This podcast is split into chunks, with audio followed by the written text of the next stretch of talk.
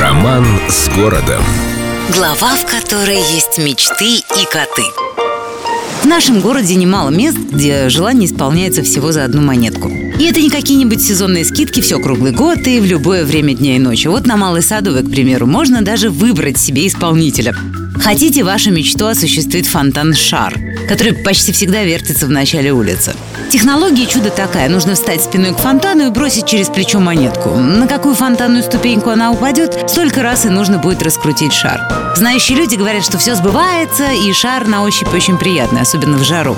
Ну и если поднять голову и отвлечься от земного, вы увидите, как друг против друга на карнизах домов сидят два кота. Ну а точнее Василиса и Елисей. Это не просто забавные фигурки усатых-полосатых, это настоящий памятник героям. Дело в том, что во время войны в осажденный Ленинград привезли четыре вагона дымчатых кошек из Ярославля. Миука еще дивизия, как прозвали наши люди этих бойцов невидимого фронта, прибыла, дабы очистить город от крыс. Кстати, дивизия с задачей справилась на отлично. К моменту прорыва блокады практически все подвалы были освобождены от грызунов. А поскольку никто не должен быть забыт, 25 января 2000 года на Малой Садовой установили памятник коту, которого назвали Елисеем. А чтобы мужчина не скучал в одиночестве, у него через некоторое время появилась подруга Василиса. Так вот, о желаниях.